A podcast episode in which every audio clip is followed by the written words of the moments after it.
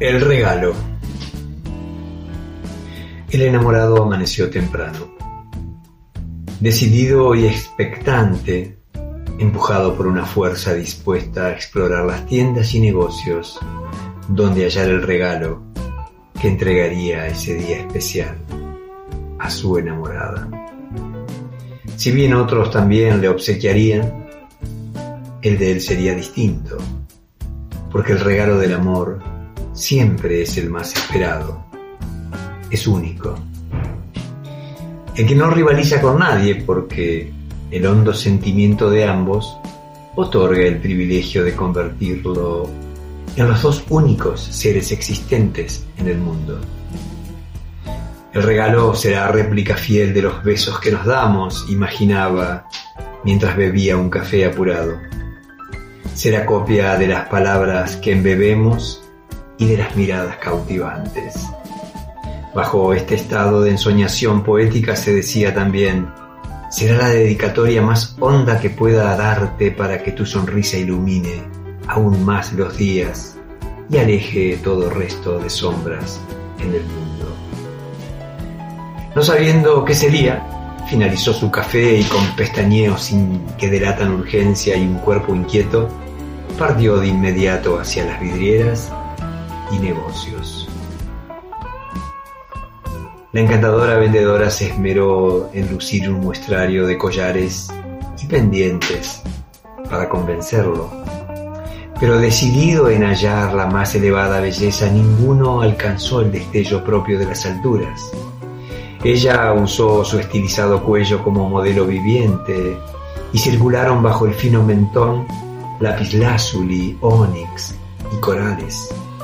Brillaron las turquesas y deslumbraron la amatista y turmalina. En sus delineadas orejas colgaron pendientes de finísimos diseños, reflejos bellos que tentaron la compra. Sin embargo, no sentía que ese sería el regalo superior. Ese que entre tantos se destaca, por eso lo imaginaba como capaz de reflejar sus ojos verdes expuesto al mundo pero dirigidos a él, con contemplación extensa, sin movimientos, entregando en la mirada la certeza de ser elegido. No sintió que esas piedras hermosas fueran el auténtico y fiel regalo del amor. Más sereno marchó hacia otras vidrieras y mostradores, ya experto en saber que al mirar los objetos, si no alcanzaban similitud con su pretensión, debía retirarse. Y así llegó al local donde los zapatos dan sustento al caminar erguido de quien transita el mundo sin pisar el suelo, como imaginaba su amor las delicadas sandalias de cuero tranzadas con finura de expertos invitan al suave desliz que esconde el impacto de las piernas y así avanzan, convocando a sentir que hay que seguir esos pasos y perderse en las plazas que siempre ofrecen misteriosos lugares para los enamorados. El vendedor no usó su cuerpo para probar el buen calce de cada modelo por fortuna pensó con humor el enamorado, pero reconoció que describió Juan Poema su magnetismo. Por ejemplo, el que culminaba con esmerado taco delgado cuyo cuero brillante le daba relieve a la caña trasera sobre la que se abrochaba un minúsculo moño. La punta recortada mostraría los dedos que siempre atraen miradas. A pesar de las atractivas piezas de diseño que le enseñaban, vacilaba su elección. Otro modelo envolvente de tacos bajos que encubriría el empeine para asirle el tobillo por medio de trenzas, exaltaron el deseo de comprarlo al suponer que allí el pie de su amor ingresaría sutil y cómodo, firme y decidido, a recorrer caminos esplendorosos. Esto despertó una fugaz fantasía de actos íntimos y pasionales. Se la representó descalza y ascendiendo con piel aterciopelada sobre sus piernas en la cama, para luego apropiarse súbitamente de ese extremo viajero e insinuante y cubrirla de besos en las talladas uñas de cada dedo, absorbiendo luego con su lengua los pliegos finos y rugosos de su arco plantar, e inició la convencida marcha hacia las entrepiernas aromatizadas de deseos renovados y urgentes. El vendedor, al ver que no respondía, insistió con la pregunta sobre si le gustaba. Por eso el enamorado retornó de sus fantasías sin dejar de agradecer la atención dispensada.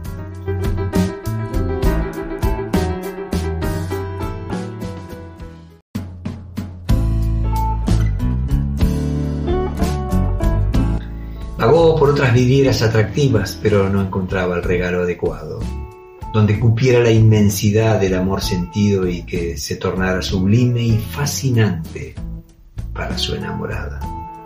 Él bosquejaba en sus fantasías que el regalo provocaría en ella una mirada enseguecida, un fulgor flameante, que exprese la dimensión total de este amor. Y fascinada, se arremoline en brazos sin finales.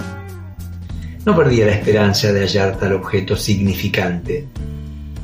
Fue a acercarse a la casa de mercería fina que los inciensos lo invitaron sin palabras y sintió que allí se escondía el excelso regalo. Sin saber cuál era, ingresó subyugado a descubrirlo, a tocarlo y sentir que aquí yacía lo que su premonición gallarda le imponía como certeza. Acarició las telas frescas, las tibias y también aquellas rugosas. Se detuvo en los colores diversos de terciopelo y en los brocados.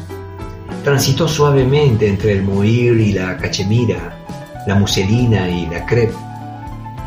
Pero fue ante el convocante chifón donde sus manos suspendieron brevemente la búsqueda.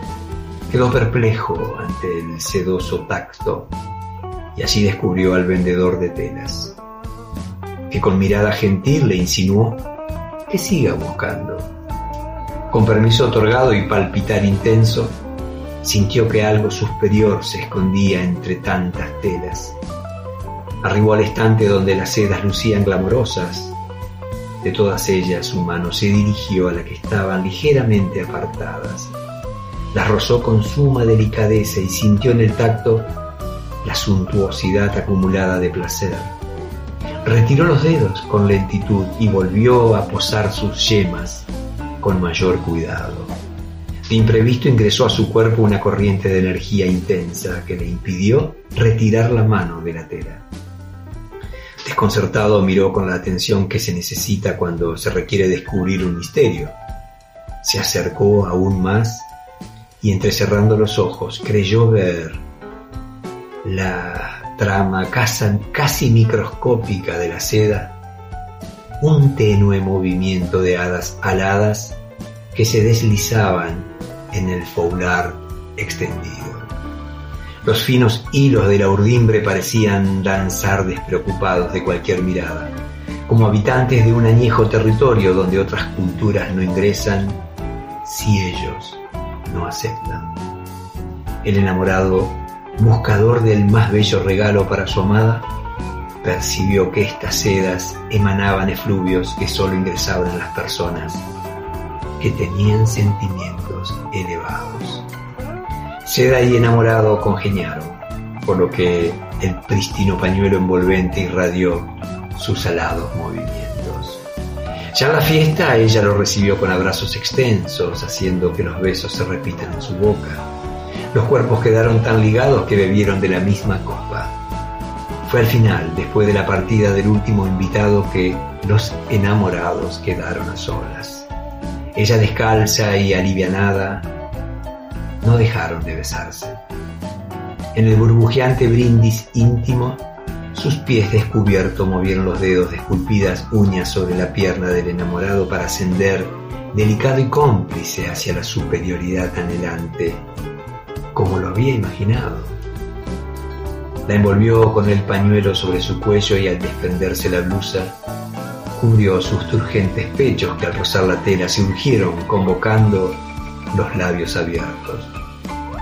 No tardaron los besos en navegar bajo la trama de hilo fino, provocando suspiros que dieron movimientos a la danza de alados seres que se sumaron al ritmo jadeante y arrebujado entre la seda japonesa.